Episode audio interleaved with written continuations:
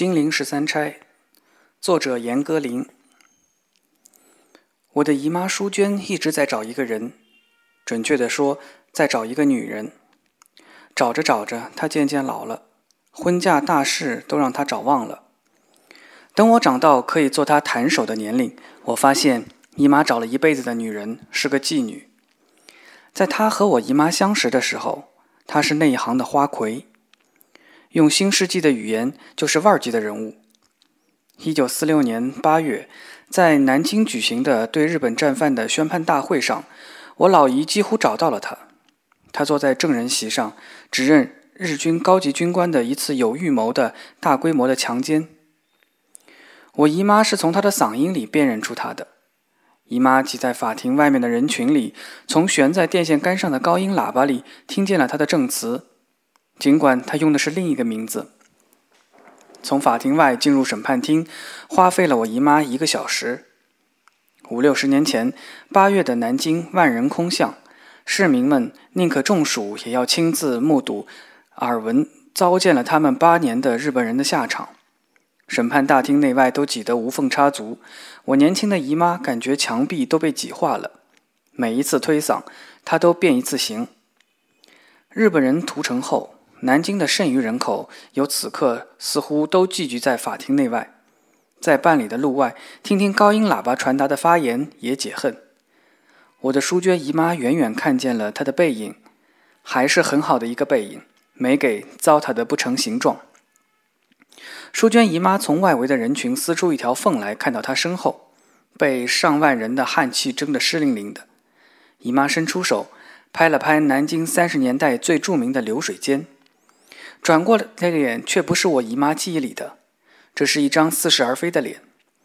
我姨妈后来猜想，那天生丽质的脸蛋儿，也许是被毁了容，又让手艺差劲的整容医生修复过的。赵玉墨，届时只有二十岁的孟淑娟小声惊呼：“叫赵玉墨的女人瞪着两只装糊涂的眼睛。”“我是孟淑娟呐。”我姨妈说。她摇摇头，用典型的赵玉墨嗓音说。你认错人了。三十年代南京的浪子们都认识赵玉墨，都爱听他点跑调的歌声。我的淑娟姨妈不屈不挠，挤到他侧面，告诉他：孟淑娟就是被赵玉墨和他的姐妹们救下来的女学生之一啊。不管孟淑娟怎么坚持，赵玉墨就是坚决不认她。他还用赵玉墨的眼神儿斜了他一眼，把赵玉墨冷艳的从毁容中幸存的下巴一挑。再用赵玉墨带有苏州口音的南京话说：“赵玉墨是哪一个？”说完这句，他便从座位上站了起来，侧身从前一排人的腰背和后一排人的膝盖之间挤过去，美丽的下巴平平的仰伏，没人能在这下巴所致的美丽歉意前抱怨他带来的不便。淑娟当然无法跟着赵玉墨，也在后背和膝盖间开山劈路。没人会继续为他行方便，他只能是怎么进来就怎么出去。等淑娟从法庭内外的听审中全身而退，赵玉墨已经没了。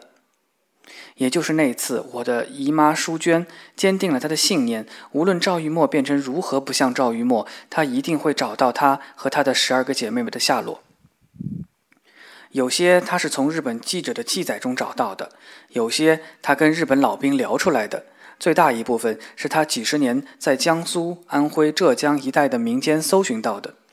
他搜集的资料浩瀚无垠，在这个资料展示的广漠版图上，孟淑娟看到了1937年12月13日南京王城时自身的坐标，以及他的同学们藏身在威尔逊福音堂的位置。资料给他展示了南京失陷前的大画面，以及大画面里那个惊慌失措的、渺小如昆虫的生命。这就是我十三岁的姨妈孟淑娟。孟淑娟一下子坐起来，紧接着她就发现自己已经站在铺位旁边，时间大约是清晨五点多，或者更早些，更早些，至多四点半。她不是被突然哑了的炮声惊醒的，万炮齐安其实也像万炮齐鸣一样恐怖。她是被自己下体涌出的一股热流弄醒的，热流带着一股压力，终于冲出一个决口。淑娟就是这时醒的，她的初潮来了。她站着脚站在地板上，感觉刚刚还滚热的液体已经冰冷冰冷。她的铺位左边排开七张地铺，隔着一条地道又是七张地铺。远近的楼宇房屋都被烧着了，火光从阁楼小窗的黑色窗帘透进来，使阁楼里的空间起伏动荡。淑娟借着光亮，看着同学们的睡态，听着他们又长又深的呼吸，他们的梦里仍是和平时代。淑娟披上锦袍，向阁楼的门摸去。这不是个地平线垂直的门，从楼下看，它不过是天花板上一个方形的盖子，供检修电路和屋顶堵漏的人偶尔出入的。昨天，淑娟和同学们来到威尔逊教堂时，教堂的英格曼神父告诉他们，尽量待在阁楼上。小姐有铅筒，大姐在下楼。方形盖子与梯子相连，其中有个巧妙的机械关节，在盖子被拉开的同时，把梯子上下延伸。昨天下午，英格曼神父和阿多纳多副神父带着淑娟和威尔逊女子学校的十六个女生赶到江边，准备搭乘去浦口的轮渡。到了傍晚时分，轮渡从浦口回来，却突然到达了一批重伤员。重伤员都伤在自己人的枪弹下，因为他们在接到紧急撤退命令、从前线撤退的半途时，却遭遇到未接到撤退命令的友军部队的阻击。友军部队便把撤退大军当逃兵，用机枪扫，用小钢炮轰，用坦克碾。撤退大军在撤离战壕前已遵守命令，销毁了重型武器。此刻，在坚守部队的枪口前成了一堆肉靶子。等到双方解除了误会，撤退部队已经伤亡数百。坚守军或许出于内疚，疯了一样为了吃了他们子弹的商号在江边抢船。神父和女学生们就这样失去了他们的轮渡。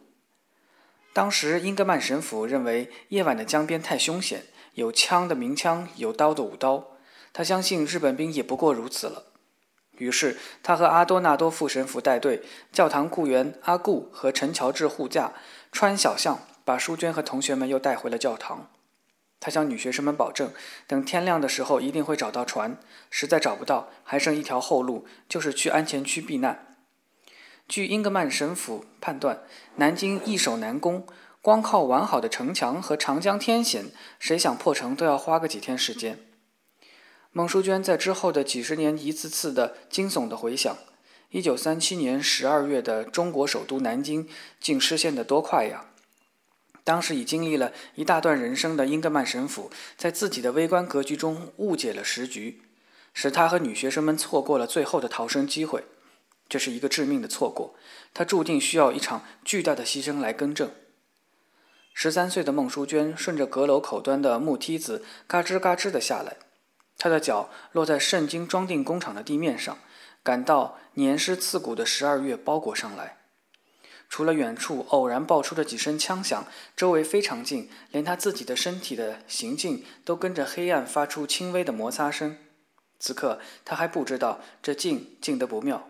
是一座城池，放弃挣扎，渐渐屈服的静。淑娟走在湿冷的安静中，她的脚都认识从工厂这头到那头的路。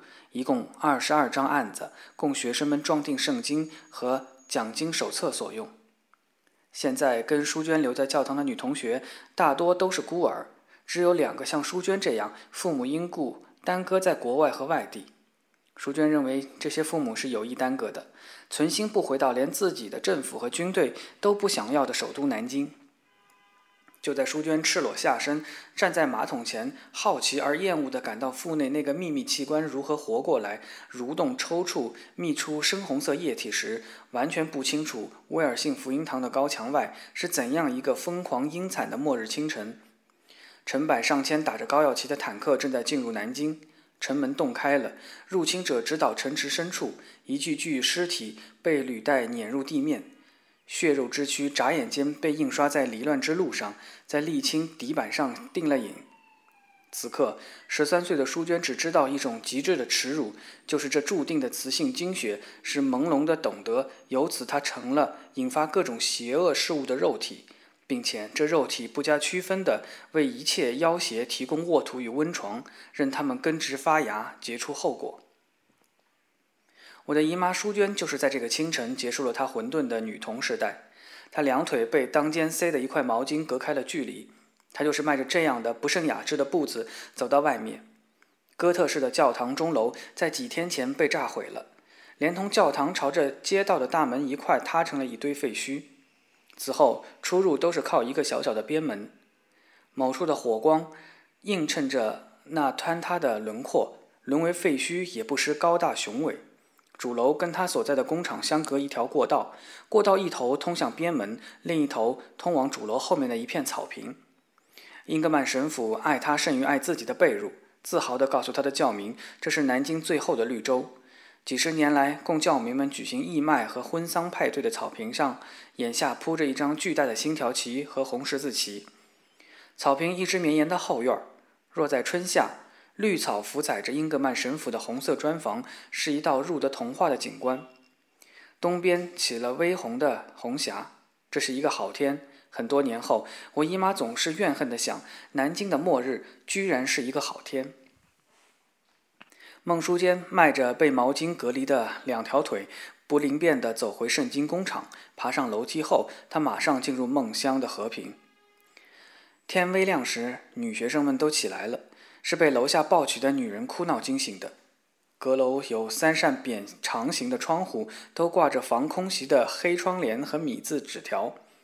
纸条此刻被女生们掀开了，从那些小窗可以勉强地看到前院和一角边门。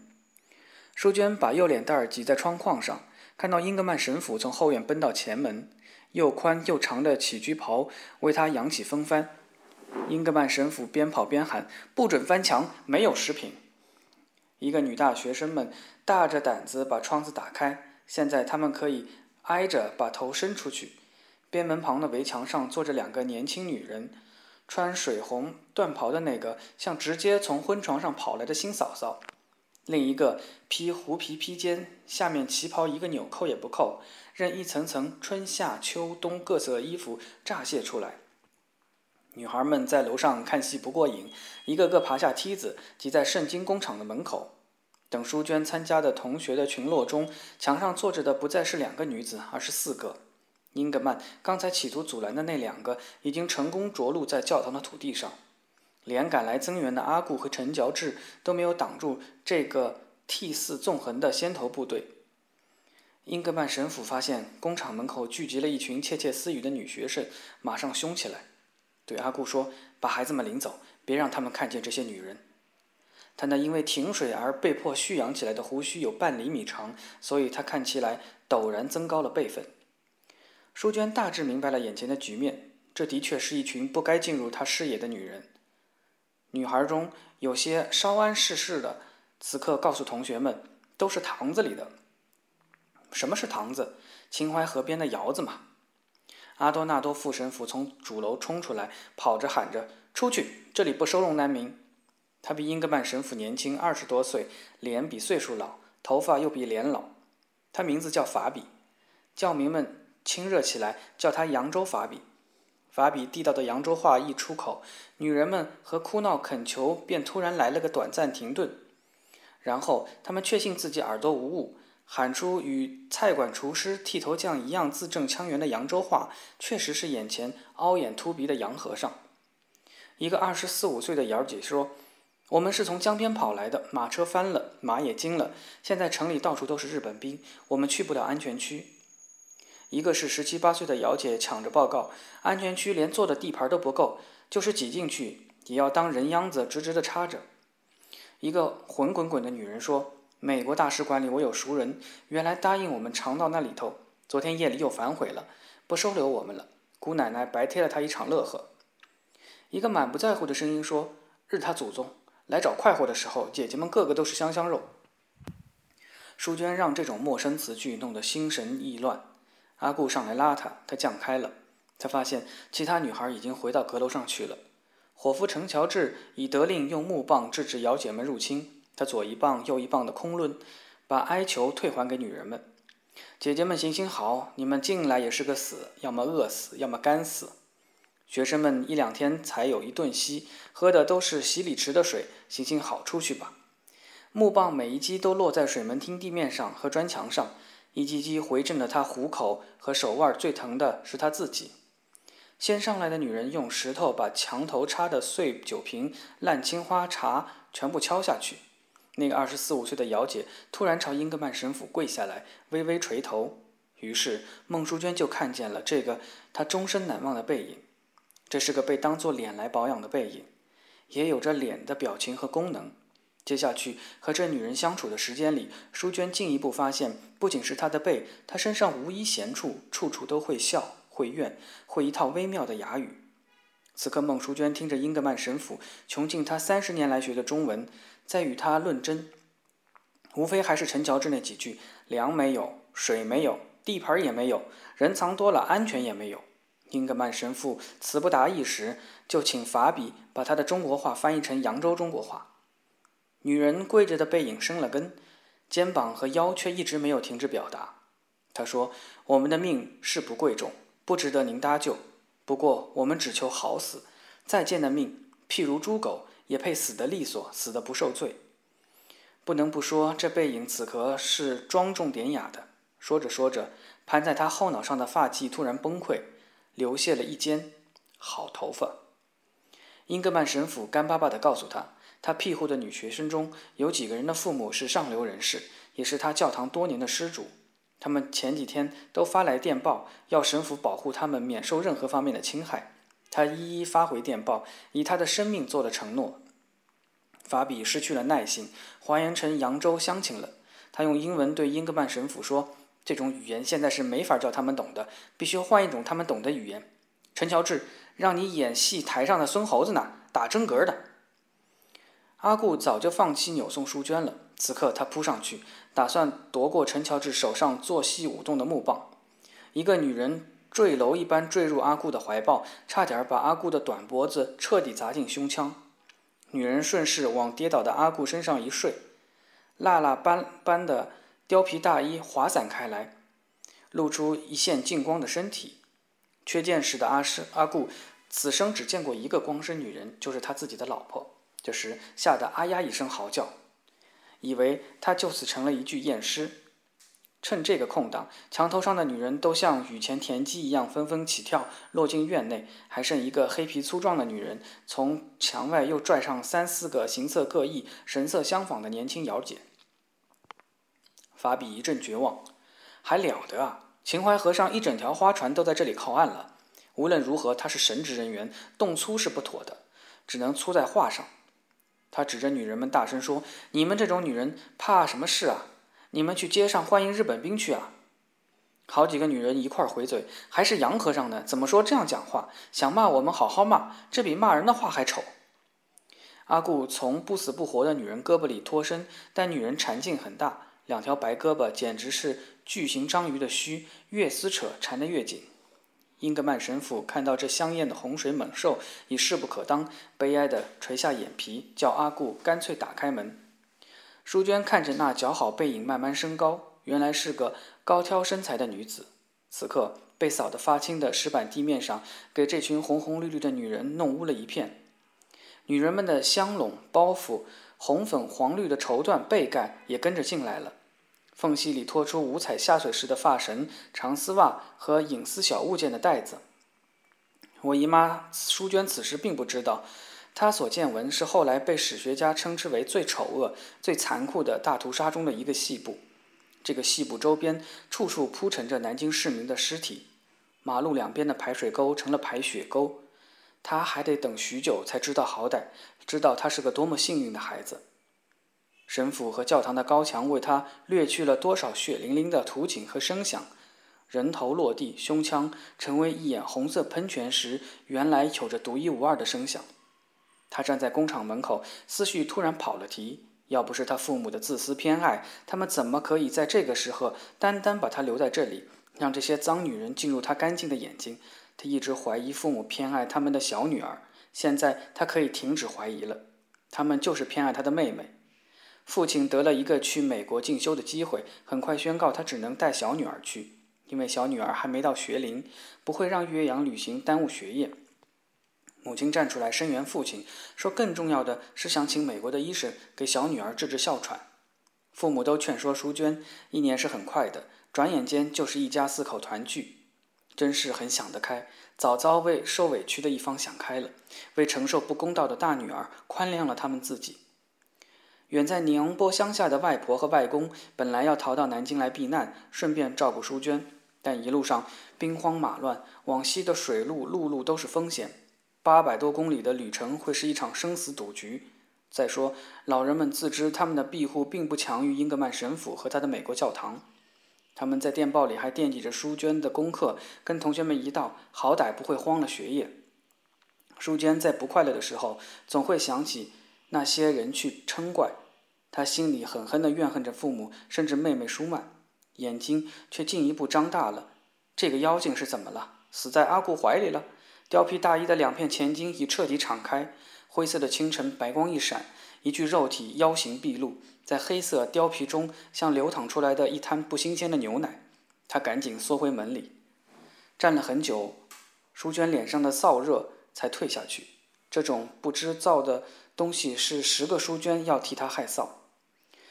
淑娟逃一样爬上梯子，回到阁楼上，女孩们还挤在三个小窗子前，所有米字形纸条都被揭下来，黑色窗帘全部撩开。三个扁长窗口成了女孩们看戏包厢，楼下的局面已不可收拾。女人们四处乱窜，找吃的，找喝的，找茅房。一个姚姐叫另一个姚姐扯起一面墨绿色上等绿绒斗篷，对洋和尚们抱歉说：“一夜都在逃命，不敢找地方方便，只好在此尸体桶一下了。”说着，她谢幕一样消失在披风后面。法比用英文叫喊：“动物，动物！”英格曼神父活了近六十年，光是在中国就经历了两场战乱，北伐、军阀。可他从来不必目睹如此不堪的场面，不必忍受如此粗鄙低贱的人等。神父有个次要优点，就是用他的高雅战胜粗鄙。于是对方越粗鄙，他就越高雅，最终打到哑不可耐。正如此刻，他用单调平稳的嗓音说：“请你克制，阿多纳多先生。”然后他扭过头，对着姚姐们，包括那个刚从绿绒斗篷后再次出场、两手束着裤带、一脸怅然的姚姐，咬文嚼字地说：“既然诸位小姐要进驻这里，作为本堂神父，我恳求大家遵守规矩。”法比用一条江北嗓门喊出了英语：“神父，放他们进来，还不如放日本兵进来呢。”他对两个中国雇工说：“死活都给我撵出去！看见没有，一个个的已经在这里作怪了。”腰身圆润的姚姐此刻叫了一声“救命啊”，人们看过去发现她不是认真叫的，目光带一点无赖的意思。这个骚人动手动脚，他指着推了推阿顾说：“阿顾吼道，哪个动你了？就你个挡炮在这动老娘了！”他把胸脯拍得直哆嗦。阿顾反口道：“动了又怎么样？别人动得，我动不得。”人们看出来，阿顾此刻也不是完全认真的。够了。英格曼神父用英文说道，阿顾却还没够，继续跟那个姚姐吵骂。他又用中文说了一声“够了”。其实英格曼神父看出陈乔治和阿顾已经暗中叛变，跟姚姐们正在暗中里应外合。法比说：“神父，听着，请你听着，放他们进来。”英格曼神父说：“至少今天一天让他们待在这里，等日本人占领完成了，城市的治安责任由他们担当起来，再请他们出去。”日本民族以秩序著称，相信他们的军队会很快结束战斗的混乱状态。一天不可能结束混乱状态，法比说。那么两天，英格曼神父说着转身向自己的居所走去。他的决定已经宣布，因此他不再给任何人讨论的余地。神父，我不同意。法比在他身后大声说。英格曼神父停下来，转过身，又是哑不可耐了。他淡淡的回答法比。我知道你不同意。然后他再次转过身走去。他没说的话比说出的话更清楚。你不同意要紧吗？这时候，英格曼神父以高雅显出的优势和权威是很难挑战的。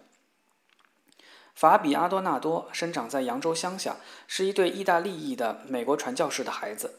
对付中国人很像当地的大户或团丁，把他们看得贱他几等。英格曼神父又因为法比的乡野习气而把他看得也见他几等。一个年少的姚姐此刻正往圣经工厂跑，她看见阁楼上露出女学生们的脸，认为跑进那里一定错不了，至少温暖舒适。法比从她的后面一把扯住她，她一个水蛇扭腰，扭出法比的抓握。法比又来一下，这次抓住了她挎在肩上的包袱，包袱是粗布的，不像他身上的缎袍那么滑溜。法比的手好比较发力，这样才能把他拖出工厂的门。只听稀里哗啦的响声，包袱下袍子了，下了一场骨牌包子。光从那掷地有声的脆润劲，也能听得出牌是上乘质地。粗皮黑胖的姚姐叫喊：“豆蔻，丢一个麻将，我撕烂你的大胯！”叫豆蔻的年少姚姐喊回去：“大胯是黑猪的好，连那黑一块撕。”法比本来已经放了豆蔻，可他突然如此不堪的入耳，恐怕还要不堪入耳的往下去。他再次扑上去，把他连推带搡的往外轰。出去，马上滚！阿顾，给他开门！法比叫着，大冬天脸锃亮，随时要爆发大汗似的。豆蔻说：“哎，老爷，是我老乡哎。”他脚下一个踉跄，嗓音冒了个调：“求求老爷，再不敢了。”他混沌未开的面孔下面，身体足斤足两，怎么推怎么弹回来。老爷，你教育你的小老乡我耶，我才满十五哎。玉墨姐姐，帮我跟老爷求个情嘛。叫玉墨的姚姐此刻已经收拾好自己的行李，细软，朝纠缠不清的豆蔻和法比走过来，一边笑嘻嘻地说：“你那嘴是该卫生卫生，请老爷教育，还不如给你吃个卫生球。”他在法比和豆蔻之间拉了一会偏架，豆蔻便给他拉到他的同伴群落中去。阿顾从良家男子变成浪荡公子，只花了二十分钟。此刻他乐颠颠地为姚姐们带路，去厨房下面的仓库下榻。姚姐们走着他们的猫步，东张西望，对教堂里的一切评头论足，跟着阿顾走去。伏在窗台上的淑娟记住了那个美妙背影的姚姐叫赵玉墨。从刚才的几幕，她还看出赵玉墨是姚姐中的主角，似乎也是头目。之后，她了解到这叫挂头牌的。南京秦淮河上的姚姐级别森严，像博士、硕士、学士一样，一级是一级的身份、水平、供奉。并且这些等级是公众评判的，在这方面，南京人自古就是非模糊，一代代文人才子都讴歌姚姐，从秦淮八艳到赛金花，都在他们的文章里做正面人物。十三岁的孟淑娟不久知道，赵玉墨是他们当中级别最高的，等于五星大将，也如同军阶。秦淮河花船上的女人都在服务室佩戴星徽，赵玉墨的徽章有五颗星。客官，你看着付钱。还可以默数自家口袋里的银两，提前掂量，你玩得起玩不起。